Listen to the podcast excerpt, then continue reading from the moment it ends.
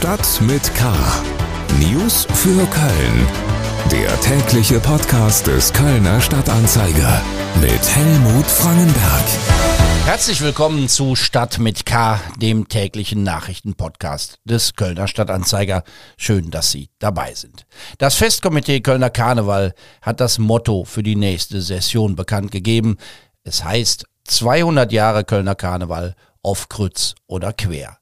Zum Jubiläum des organisierten Karnevals, auch wenn das Motto was anderes suggeriert, natürlich gab es auch schon vor der Gründung des Festkomitees lange, lange Zeit Kölschen Karneval. Also zum Jubiläum des festordnenden Komitees wird der Refrain eines fast 120 Jahre alten Karnevalsschlagers von Emil Jülich zitiert. Auf Krütz oder quer, mir lorse nit, mir lorse nit, vom Faste leer. Das passt prima in Krisenzeiten, finde ich. Unsere Themen heute am 29. April. Tag der Arbeit. DGB kritisiert skandalöse Begleitumstände der Inflation. Rettung von Verwundeten. Zivile Opfer des Ukraine-Kriegs werden nach Köln gebracht. Rom am Rhein. Ausstellung lässt antikes Köln wieder auferstehen. Schlagzeilen. Die Rodenkirchner Brücke muss komplett neu gebaut werden. Ein Tunnel unter dem Rhein ist keine Lösung. Das gab die Autobahngesellschaft des Bundes nach einer Sitzung des sogenannten Dialogforums A4 Plus bekannt. Mit der alten Brücke sei der Ausbau auf acht Spuren aus statischen Gründen nicht zu machen. Man habe verschiedene Tunnellösungen geprüft. Eine unterirdische Lösung sei mit zu großen Eingriffen in den Grüngürtel und in das Rheinbett verbunden. Die Autobahn GmbH schlägt vor, die alte Brücke abzureißen. Den Vorschlag, sie als Event, Rad- oder Fußgängerbrücke neben einem großen Brückenneubau zu erhalten, wolle man nicht weiterverfolgen. Eine neue Ost-West-Achse für die KVB durch die Innenstadt braucht offenbar deutlich mehr Zeit, als es sich die Verkehrspolitiker erhofften.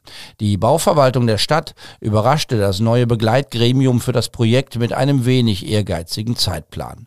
Vor 2029 könne nicht begonnen werden. Eine Tunnellösung, wie sie viele im Stadtrat fordern, sei erst in den späten 30er Jahren realisierbar und außerdem deutlich teurer als eine oberirdische Lösung.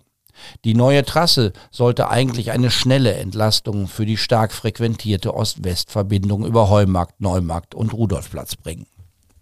Köln ist eine europäische Hauptstadt der Vielfalt und Integration. Die Europäische Kommission hat der Stadt den gleichlautenden Preis verliehen.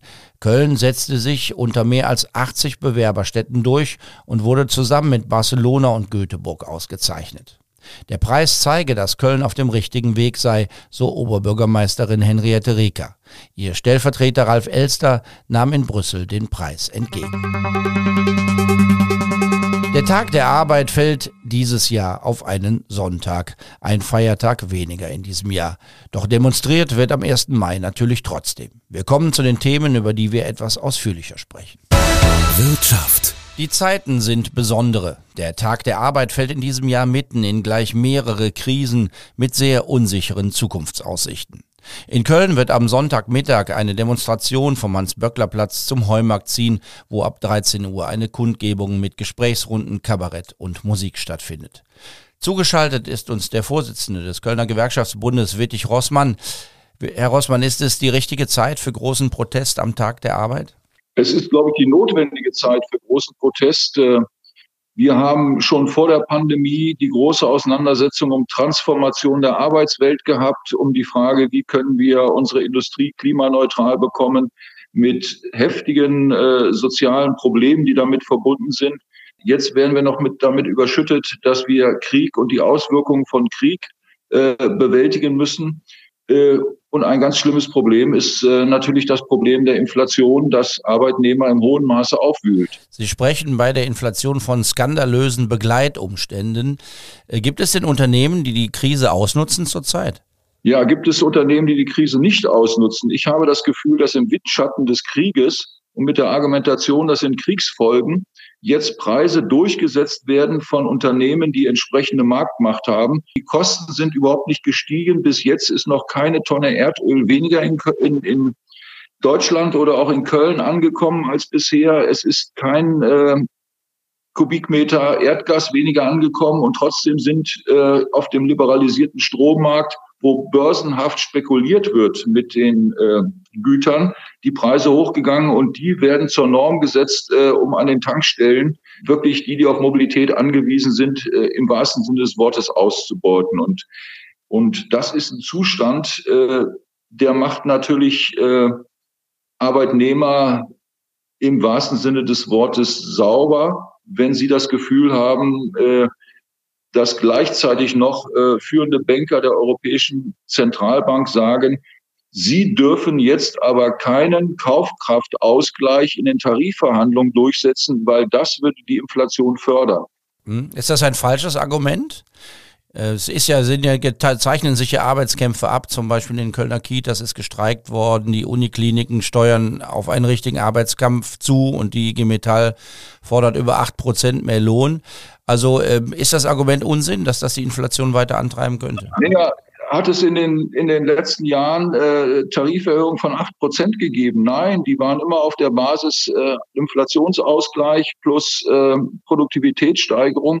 Dadurch konnten wir Reallohnerhöhungen äh, schaffen und das hat nirgendwo zur Inflation geführt. Aber jetzt wird sozusagen die, die, die Kriegsthematik äh, und natürlich auch die Folgeerscheinungen äh, ausgenutzt. Und deswegen sagen wir, äh, wenn Unternehmen schamlos sozusagen ihre Preise durchsetzen, soweit sie es können und ihre Marktmacht nutzen, Warum sollten sich Arbeitnehmer dann bescheiden? Der Krieg in der Ukraine und seine Folgen, eben zum Beispiel für die zukünftige Energiepolitik, überlagern ja zurzeit viele Debatten. Und da gerät vieles in den Hintergrund, auch die Themen Klimaschutz und Transformation der Arbeit, von der Sie eben schon gesprochen haben.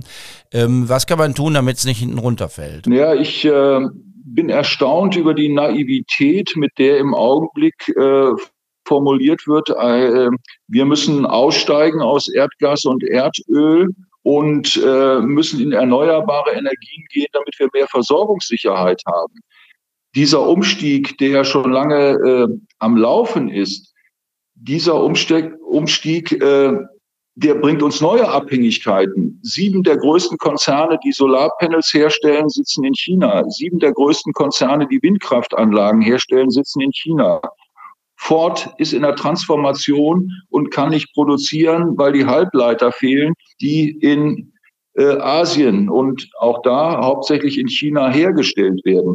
Wir müssen dafür sorgen, dass der Krieg in der Ukraine so schnell wie möglich beseitigt wird, aber vor allem auch, dass er nicht dazu führt, dass wir in eine globale Blockkonfrontation äh, kommen, zum Beispiel mit China, mit vielen asiatischen Ländern, mit Indien, die Alternative kann nur sein, Frieden, Abrüstung und eine neue globale Sicherheitsarchitektur, damit Wirtschaft, äh, weltweite Handel und, und Austausch wieder gewährleistet wird. Alles andere wäre gerade für die deutsche Industrie, für das deutsche Arbeitsleben grandios schlecht. Und deswegen ist dieser äh, verbrecherische Überfall, dieser völkerrechtswidrige Überfall auf die Ukraine ja so schwerwiegend und äh, wird von uns aus menschlichen Gründen, aus politischen Gründen, aber auch aus wirtschaftlichen Gründen verurteilt. Aber es darf nicht dazu führen, dass wir jetzt nur noch in Aufrüstungs- und Militärkategorien denken, weil dann brechen wir die ganze Basis für unser Arbeits- und Wirtschaftsleben aus. Und deswegen werden sich die Gewerkschaften am 1. Mai auch für, für die Beendigung dieses Krieges, für Waffenstillstand, für Verhandlungslösungen und vor allem äh, dafür einsetzen, dass wir wieder in die Sicherheitspolitik zurückbekommen und das Abrüstungsprogramm im Vordergrund stehen und nicht weitere Hochrüstungsprogramme. Herzlichen Dank, Wittig Rossmann, der Chef des Kölner DGB zum diesjährigen Tag der Arbeit. Köln. Mit einem Spezialflugzeug der Bundeswehr sind verwundete Zivilisten aus der Ukraine nach Köln geflogen worden. Am gestrigen Abend landete die fliegende Intensivstation auf dem Köln-Bonner Flughafen. Die Stadt Köln spielt nicht nur als Landeplatz eine wichtige Rolle, der Rettungsdienst der Kölner Feuerwehr koordiniert die Transporte. Bei mir ist Alexander Holleczek aus der Lokalredaktion des Kölner Stadtanzeiger. Alexander, wie laufen denn diese Transporte konkret ab? Was darf man denn überhaupt erzählen?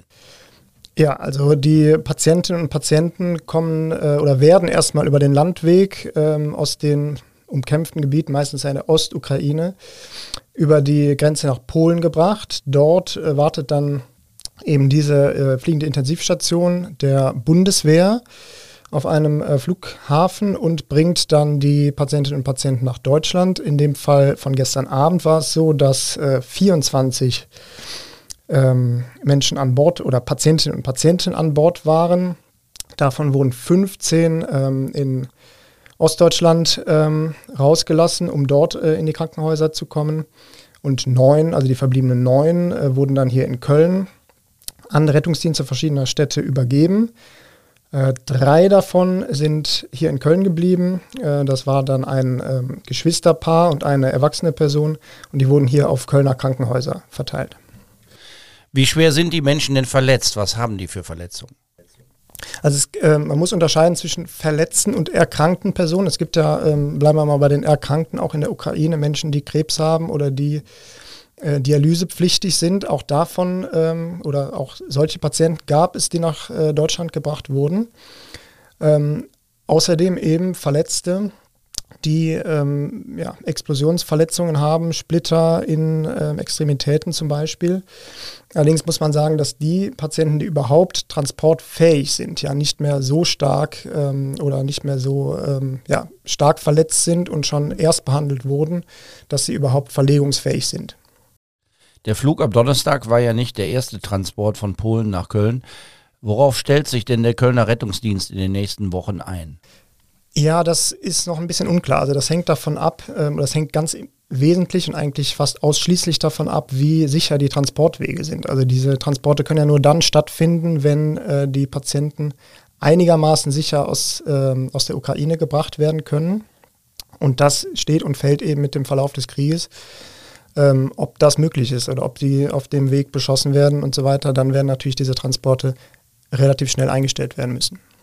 Ich habe das eben schon gesagt, darüber zu sprechen ist nicht ganz äh, einfach oder selbstverständlich, weil man nicht alles erzählen darf. Ne? Es unterliegt einer großen, ähm, großen Bedenken oder Sicherheitsbedenken. In der Ukraine selbst werden ja Zivilisten eben auch ähm, attackiert, auch gezielt. Und wenn eben diese Zivilisten dann außer Landes gebracht werden, mag es sein, je nach, äh, je nach äh, sicherheitspolitischer Lesart, ob die dann hierzulande oder auf dem Weg ähm, hierhin immer noch mögliche Ziele von Angriffen sein könnten. Und deswegen ähm, muss man da sehr vorsichtig sein, was, ähm, was man in die Öffentlichkeit bringt. Und da sind auch die zuständigen Stellen einigermaßen nachvollziehbarerweise relativ äh, sparsam mit Informationen.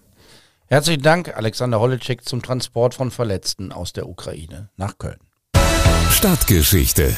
Das römisch-germanische Museum ist zurzeit in einem kleinen Übergangsquartier, dem sogenannten Belgischen Haus, untergebracht.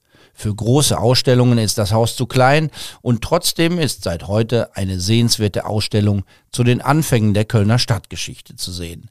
Dazu wird das Kulturzentrum am Neumarkt genutzt. Rom am Rhein heißt die Schau, die erstmals digitale Rekonstruktionen der antiken Stadt präsentiert. Maike Felden über einen besonderen Stadtrundgang. Wie hat das römische Köln wohl ausgesehen?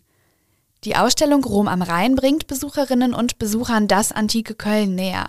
Ein Film führt sie durch die Colonia Claudia Ara Agrippinensium, wie Köln zu Zeiten der Römer hieß. Dank modernster Technik können wichtige Gebäude von innen und außen rekonstruiert werden. Sie macht eine kleine Zeitreise möglich. Der kürzlich entdeckte Nischensaal im Antoniterquartier zum Beispiel der könnte im antiken Köln eine Bibliothek gewesen sein. Ein weiteres Highlight, die Rekonstruktion einer römischen Grabkammer mit drei gut erhaltenen Büsten und einem eindrucksvollen Marmorsarkophag. Die 1100 Quadratmeter große Ausstellungsfläche zeigt vor allem das alltägliche Leben zu Zeiten der Römer. Schlachtwerkzeuge eines Metzgers, die Mahlsteine eines Bäckers, Gefäße von Händlern oder Kinderspielzeug. Köln war als Grenz- und Hauptstadt der Provinz Niedergermanien ein wichtiger Dreh- und Angelpunkt ein wirtschaftliches, religiöses und kulturelles Zentrum für die Römer. Köln blickt auf eine jahrtausendealte Geschichte mit historisch-kulturellem Erbe zurück. Und diese Geschichte wird in der Ausstellung erlebbar und sichtbar gemacht. Zu der Ausstellung wurde eine App entwickelt, um sie auch für Menschen mit Beeinträchtigungen und Behinderungen leichter zugänglich zu machen. Die Ausstellung Rom am Rhein ist bis Anfang Oktober zu sehen im Kulturzentrum am Neumarkt an der Tezilienstraße, täglich geöffnet von 10 bis 18 Uhr außer montags. Das war's für heute. Das Wochenendwetter bleibt durchwachsen. Machen Sie trotzdem das Beste draus. Mein Name ist Helmut Frankenberg. Bleiben Sie wachsam, aber bitte auch gelassen. Tschö. Stadt mit K. News für Köln. Der tägliche Podcast.